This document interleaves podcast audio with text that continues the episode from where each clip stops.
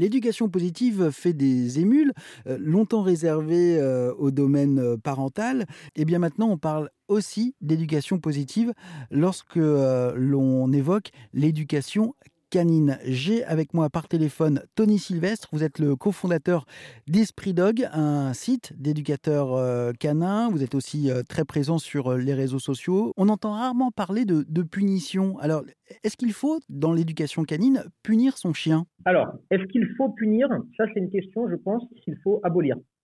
Parce que on ne peut pas prévoir que dans trois jours, on va punir. le principe même est pas bon. Ensuite, est-ce qu'on peut punir? Oui.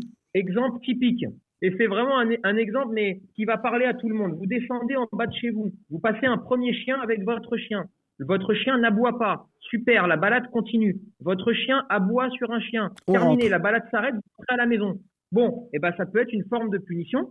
Et ensuite, le talent de l'éducateur canin, pour le coup, si vous vous faites aider, c'est d'arriver à voir si votre chien comprend la punition que vous avez mise en place, parce que c'est une punition psychologique, là, hein, d'accord C'est tes actions ont entraîné une autre action qui n'est pas forcément à ton avantage.